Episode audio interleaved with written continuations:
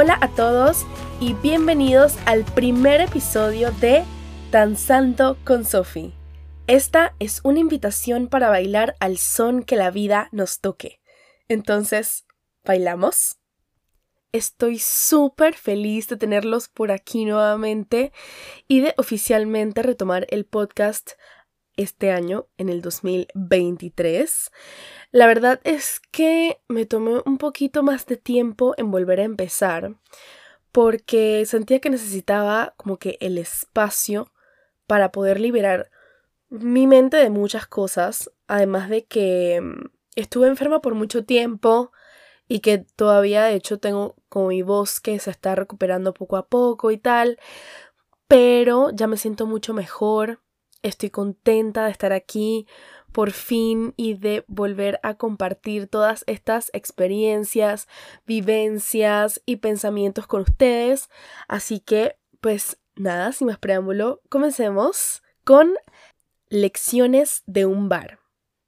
Y les quiero dar un poquito, por supuesto, de backstory, eh, como de contexto en español, gracias.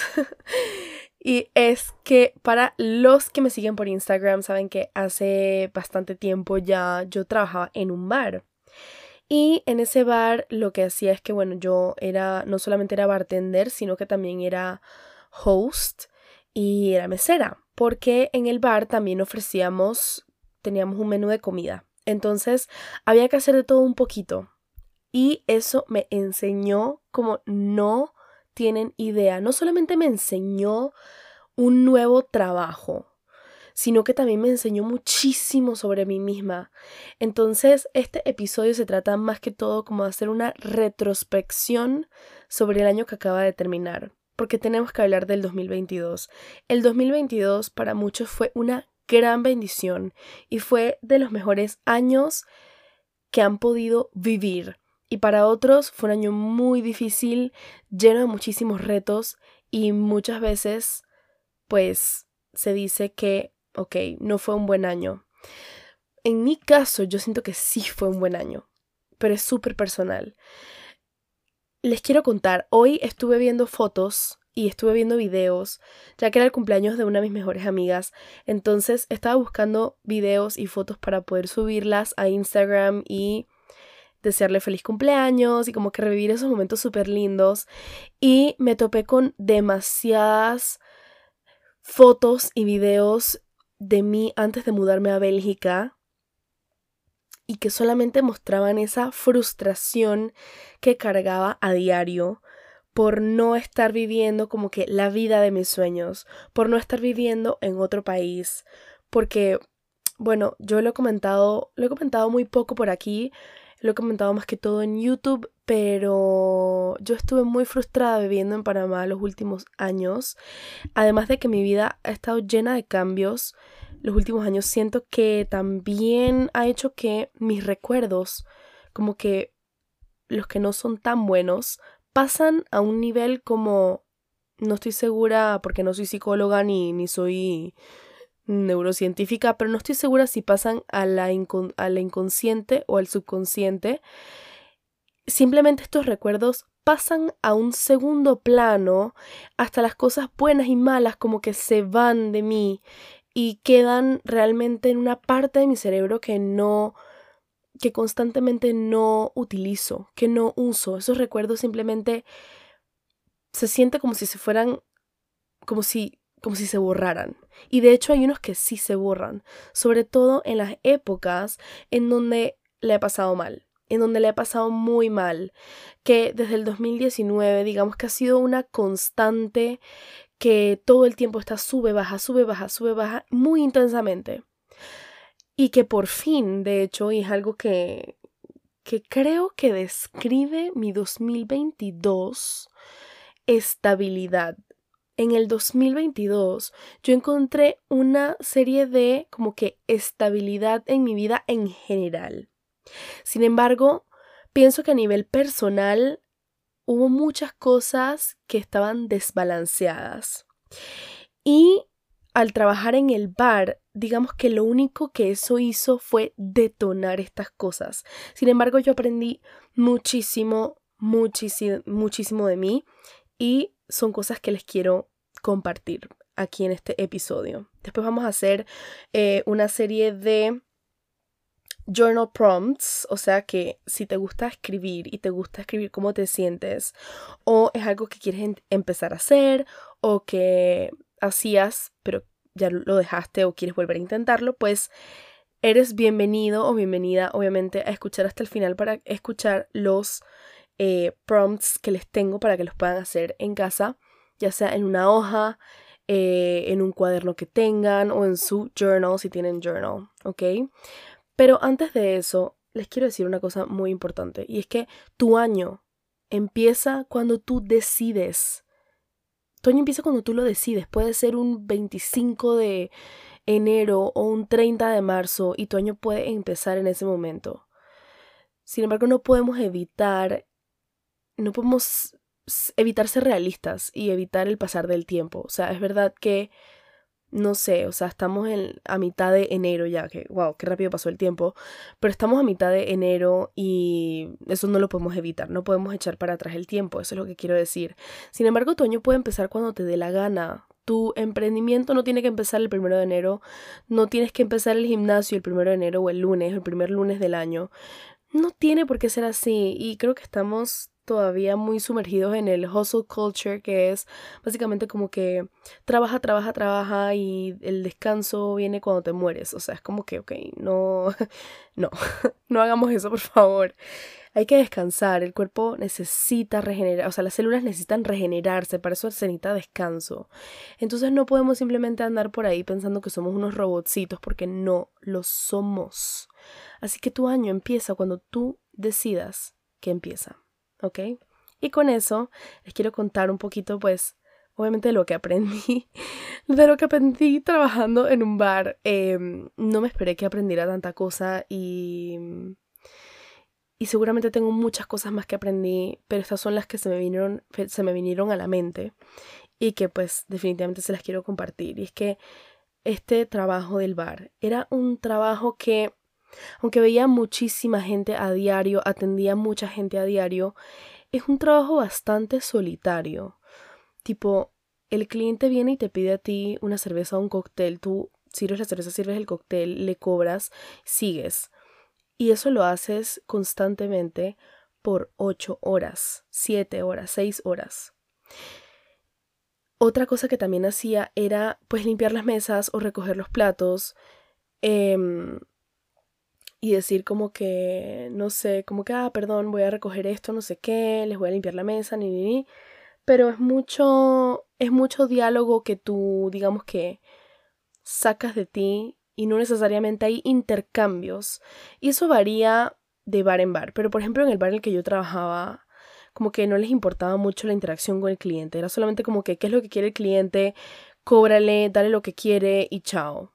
Entonces, pues no sé cómo explicarles que en realidad viví una época bastante solitaria trabajando en el bar. Yo tenía hecho amigas que hice en el bar y tenía mi mejor amiga Ruth que si me siguen en Instagram y en YouTube la conocen, la fulita de ojos azules, la irlandesa, y ella ella fue la que me introdujo a este trabajo. Ella fue la que me o sea, me hizo como que me recomendó para que me dieran el trabajo y pues me lo dieron de una vez literal. Eh, y al, a quien le agradezco muchísimo, pues obviamente porque me dio, me dio algo que hacer. Porque si echamos un poquito más para atrás el tiempo, yo no pude hacer mis exámenes de enero del 2022 en la universidad, después de haber estado seis meses en la universidad, los primeros seis meses para mi primer año en comunicación, ciencias de la comunicación. Eh, la federación de Walonia y Bruselas me dijeron que mi diploma de Panamá no era válido para seguir estudios universitarios, entonces que mi inscripción tenía que ser anulada inmediatamente. Así que yo prácticamente fui a la universidad y estudié seis meses por el gusto, hasta pagué, no terminé de pagar porque dije como, bueno, vamos a esperar a ver si me van a dar el acceso a la universidad al 100%. Y claro que no. Así que de hecho, cuando yo me fui a Panamá de vacaciones y regresé, pues dije, bueno, tengo que buscar qué hacer con mi vida, así que empecé a trabajar en el bar. Y bueno, siguiendo con esto, pues yo limpiaba mesas y estaba muy metida en mi cabeza. Y me acuerdo como, wow, no puedo creer, este era el pensamiento que tenía en esos momentos, wow, no puedo creer que estoy en este momento limpiando una mesa y que pasé de estar en escenarios, bailando en estadios, bailando, cantando y actuando en musicales de renombre, con actores y con directores muy importantes en Panamá, que tomé clases en el Broadway Dance Center en New York, que hice esto, que hice lo otro, y empecé como que a, como a hacer una revisión de mi CV, de mi currículum en mi cabeza y decía como que, y ahora estoy aquí limpiando mesas. No tiene nada de malo limpiar mesas. No estoy atacando el limpiar una mesa o el limpiar o el trabajo en un bar, sino que era más que todo un ataque hacia mí misma, como que me estaba culpando porque sentía que había dejado mis sueños de un lado. Y en parte sí es verdad. Sí es verdad, pero constantemente venía ese pensamiento a mi cabeza y me culpaba por eso. Entonces, otra cosa es que sí, pasaba mucho tiempo en mi cabeza. Sin embargo, aprendí mí misma, y esta es otra cosa, aprendí de mí misma que soy capaz de aprender cosas nuevas y que soy rápida aprendiendo cuando quiero. O sea, yo literalmente estuve trabajando en ese bar cuatro meses y la gente jura que yo estuve trabajando como un año. Además de que yo trabajé cuatro meses, realmente yo trabajaba cuatro, cinco, seis días a la semana a veces. Entonces, rápidamente me saturé de este trabajo. Es un trabajo físico, es un trabajo mental y es muy fuerte. O sea, a veces había que hacer, por ejemplo, el stock. ¿Qué es el stock? Cuando tú vas a un bar o vas a un restaurante y hay unas vitrinas con, em, con botellas, ya sea de cerveza, de, de tónica, de, de sodas, etc. Eso tiene un stock. Cuando eso se va acabando, hay que hacer una lista, hay que bajar a la cava, o sea que hay que bajar al piso de abajo, pues, em, como al, no es el ático, es el, ya se me olvidó el nombre, pero es lo contrario al ático, el ático queda arriba y esto es como la cava, lo que queda abajo. Y tienes que llenar el stock. Eso son botellas de vidrio, en su mayoría, si no todas. Son botellas de vidrio. Y gente, yo no les puedo explicar la cantidad de veces que me tocaba hacer el stock, a veces en un solo turno y yo simplemente con un tercio de mi pulmón y era demasiado duro. Entonces también era este, este tema como de luchar contra el machismo que existe en el trabajo de bar y decir como que yo puedo, no tienen que enviar a un hombre a hacerlo porque yo puedo hacerlo, yo puedo cargar el cosa ese entero desde allá abajo hasta arriba. Muchas veces me ofrecían ayuda y muchas veces la tomé porque decía estoy recontramamada, como decimos en Colombia. Estoy muy cansada, estoy agotada y no quiero tocar una botella más, no quiero hacer nada. Sobre todo cuando ya tenía cuatro días seguidos trabajando, era muy difícil como que digamos que mantenerme mentalmente fuerte y decir yo puedo con esto. Porque además las escaleras son súper angostas, eh, tienes, no sé, tienes 30, 40 botellas de vidrio en la mano, eh, en un, como que en un, no sé cómo se, no sé cómo se dice, un cosa para, para poner todas las botellas. Y están unas encima de las otras, no sé qué. Donde tú hagas un movimiento mal, esa vaina se te va para la porra. Y además de eso, cada vez que había que cambiar las cervezas que teníamos en tab, las cervezas que, que ven que cuando tú, cuando tú entras a un bar y ves que hay unas cervezas, como que los loguitos de las cervezas, esos son como que las cervezas que los llamamos on tab. Entonces, eso tiene un barril también en la cava que hay que cambiar cuando la cerveza, cuando la cerveza del barril se acaba. Y yo varias veces cambié esos barriles, o sea, era toda una ciencia porque había que cerrar una cosa, apagar la otra, encenderla no sé qué, quitar aquí y allá. Y me pasaba que cuando tú no lo haces bien, esa cerveza sale disparada como un culeco en carnaval. Para la gente que es de Panamá me va a entender. O sea, la vaina salía disparada, pero hacia arriba. Y obviamente eso me rociaba toda. Que yo, yo quedaba oliendo a cerveza, sudor. O sea, realmente era un trabajo bastante, bastante fuerte. Otra cosa que aprendí es que doy muy buen servicio al cliente. No es por nada, pero doy muy buen servicio al cliente.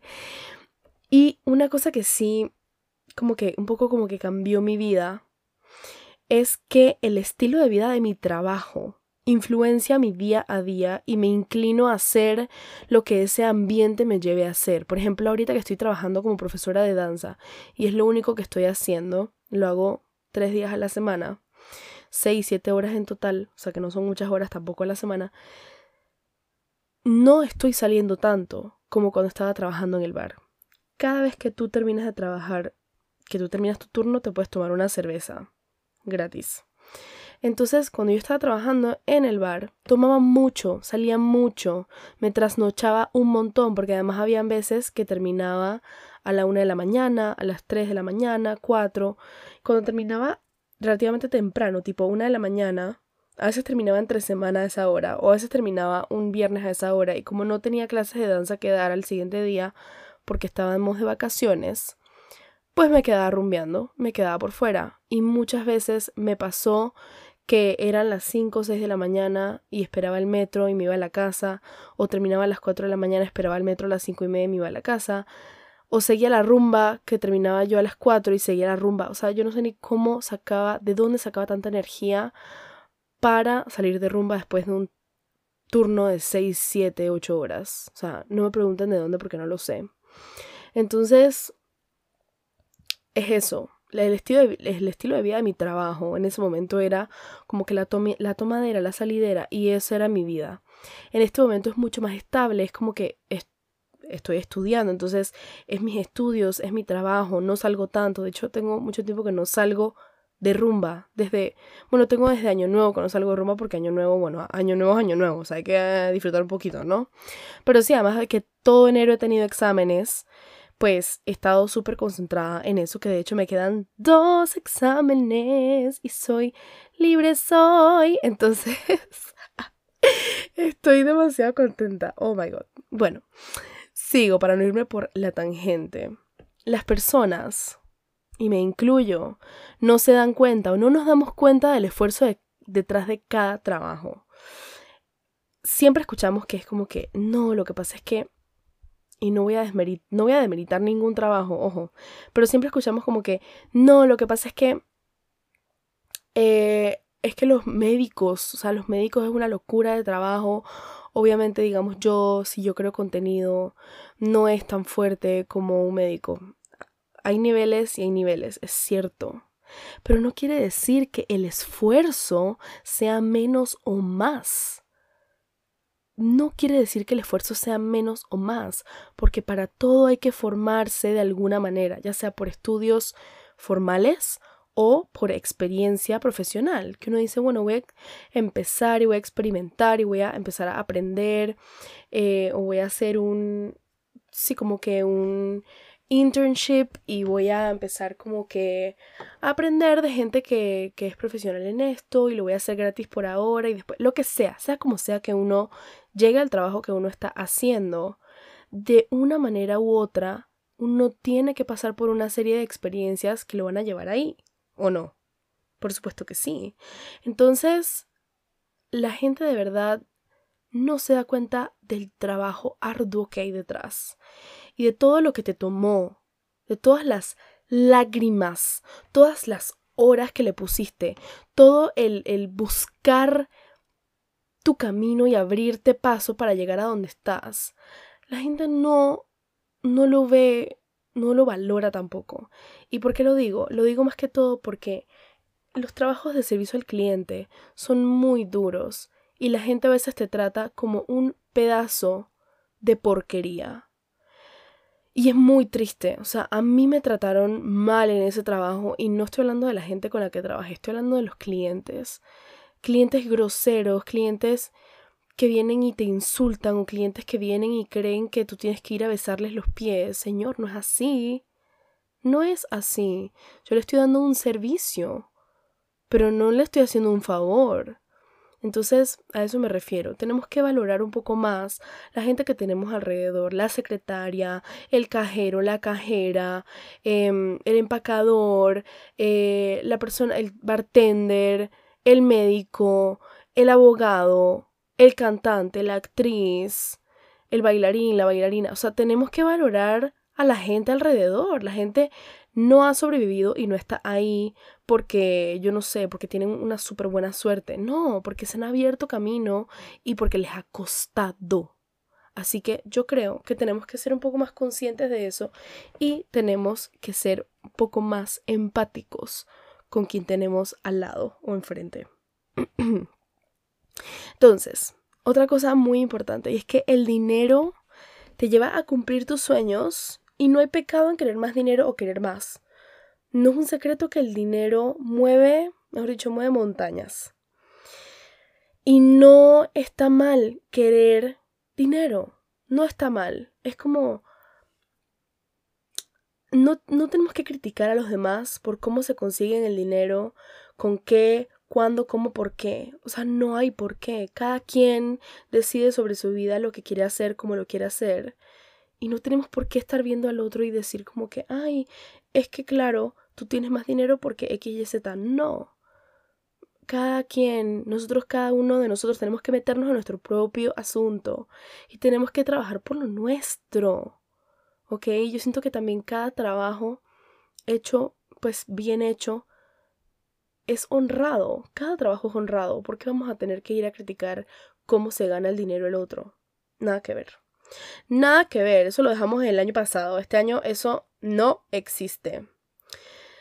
Otra cosa es que la vida nocturna, Dios mío, tiene puertas, tiene más puertas oscuras de las que uno cree. No me voy a meter mucho en esta parte, pero realmente uno no se da cuenta de lo que pasa en el mundo externo cuando uno no está expuesto a ese mundo diferente. Y estoy hablando de cualquier tipo de mundo, pero para mí darme cuenta y ver con mis propios ojos lo que la vida nocturna trae es algo que yo me dije a mí misma, mí misma, esto no lo queremos. Así que esa es otra cosa que yo dije, chao, tú te vas, te quedas con el 2022. No quiero repetir eso. Aunque si le soy sincera, otra vez con el tema del dinero. Por ahí pensé en volver al bar, pero no. No, porque sé que ese trabajo es muy desgastante y no es para mí. A lo que me lleva al siguiente punto, y es que hay trabajos para los que yo, Sofía Marroquín, no estoy diseñada a realizar. Y eso no está mal. Está bien uno reconocer que, wow, este trabajo no es un trabajo que yo disfruto este no es un trabajo que me trae cosas buenas en su mayoría. Yo vivía muy frustrada en, en el trabajo del bar y yo me quejaba muchísimo. Era queja tras queja tras queja. Realmente era bastante difícil para mí como que salir un poco de ese de ese amargo y esa frustración para decir, ok, todo va a estar bien, no sé qué. Yo tengo una amiga, ella es divina, canadiense, y ella es la persona más radiante que he conocido en mi vida. O sea, en estos días la visité en el bar se le rompió un vaso de vidrio, cosa que pasa todo el tiempo, y ella como que, no sé qué fue lo que dijo, pero dijo una expresión súper graciosa y como que siguió con su vida. Yo me amargaba tanto cuando un vaso, un vaso se me quebraba, que no me pasaba mucho, pero me amargaba demasiado, me daba rabia. Y es como que, ¿por qué? Es solo un vaso. Nadie te va a decir nada. En el trabajo no te van a decir, lo tienes que pagar, no sé qué. En fin, no me voy a meter más en ese, en ese cuento que ya llevo media hora hablando del bar, pero sí, ya, ya vamos llegando como que al final de este episodio. Pero otra cosa es muy, muy, muy importante que me dio mucha alegría y es algo, es lo más positivo que me trajo este trabajo de bar. Y es que dos cosas. Bueno, no, tres cosas. Número uno, cuando hay algo que amo y que quiero hacer, no sale de mi cabeza por nada del mundo. Si no tomo acción, vivo en frustración. eso me hizo darme cuenta en ese momento mucho más que nunca que necesito vivir en propósito. Es una necesidad básica para mi vida. Y cuando no lo hago, me frustro, me frustro. Entonces, eso es una lección que me dejó súper importante para mí. Y número dos, hacer amigos es más fácil cuando el idioma no es una barrera y cuando los conoces bajo condiciones que requieren de mucho esfuerzo. En este caso, trabajando detrás de un bar. Yo siento que es diferente conocer a alguien cuando tú de repente sales con otros amigos y un amigo te presenta a otra persona que cuando estás en un mismo ambiente que requiere como que un trabajo en equipo, un trabajo arduo, físico, mentalmente. Es diferente. Siento que pueden ser amistades que te pueden durar hasta más si hacen buen clic y si se ayudan, porque además aprendes a trabajar en equipo y aprendes como que a apoyar a los otros, porque por ejemplo, si llega alguien nueva o alguien nuevo y la persona no tiene experiencia de bar, entonces no se sabe no se sabe cómo son los cócteles, las medidas, qué procedimiento es, qué va primero, qué va después, tú lo ayudas o la ayudas y al final si tienen un buen clic, una buena conexión, terminas siendo amigo o amiga de la persona y es súper chévere. Al final, sí, o sea, yo todavía sigo yendo al bar para el que trabajaba, aunque ya yo no estoy trabajando ahí y tampoco tengo mis planes hacerlo anytime soon pero todavía regreso ahí y me, me, trae alegría como que ver a estas personas que quiero muchísimo, que son amigos y amigas mías. Así que sí. Y número tres es que mi cuerpo es sagrado. No todo lo que brilla es oro y debo escuchar y hacerle caso a mi intuición. Esto lo toqué hace un ratito. Y la intuición es más sabia de lo que uno cree. Hay que hacerle más caso, hay que escucharla. Yo había veces que realmente me ofrecían trabajar como que turnos extra y yo siempre los tomaba, siempre. Nunca cambiaba de turno con nadie, nunca decía como que, ay, no puedo ir a trabajar tal día, a menos de que realmente tenga trabajo, que cuando empecé otra vez con la academia a veces era imposible hacer las dos cosas, así que pues obviamente decía como que no, eh, cámbienme el turno, obviamente sí quiero el turno, pero póngamelo más tarde o más temprano u otro día, etc. Pero había veces que mi cuerpo simplemente no daba más, no daba más. Y llegó un punto en el que dije, yo creo que es momento de pensar bien si esto es algo que yo quiero hacer mientras estudio. Para mí los estudios son tan importantes en este momento. Yo siento que ahora más que nunca es una de las prioridades más grandes de mi vida. Y ya como para ir cerrando como que toda esta parte de lecciones de un bar y pasar a los a los prompts para hacer el journaling.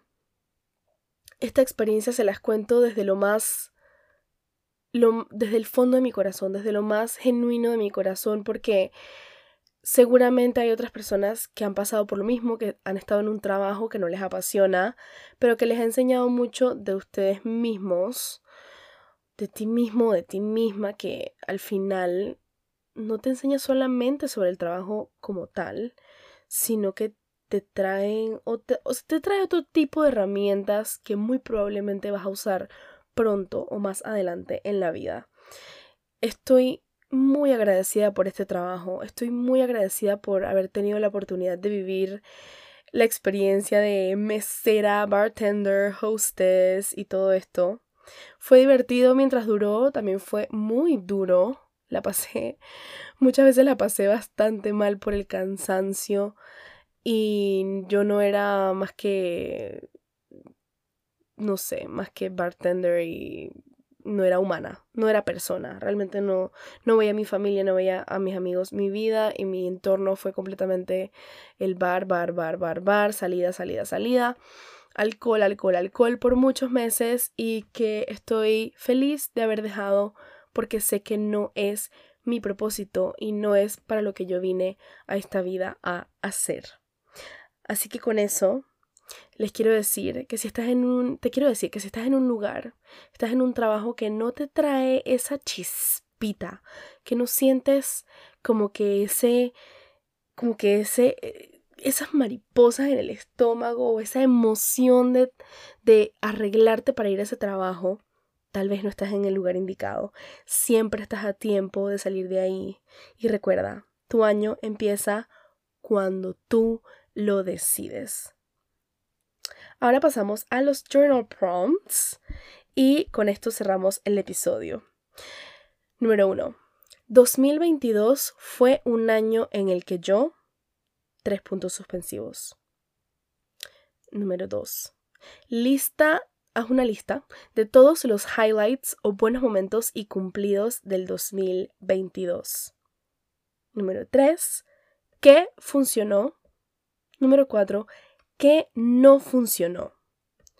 Número 5. ¿Qué aprendí en el 2022? Número 6. ¿Cómo mi vida evolucionó en el 2022? Y número 7. ¿De qué estoy agradecida en el 2022? Les voy a dar una ñapa. Número 8, un bonus.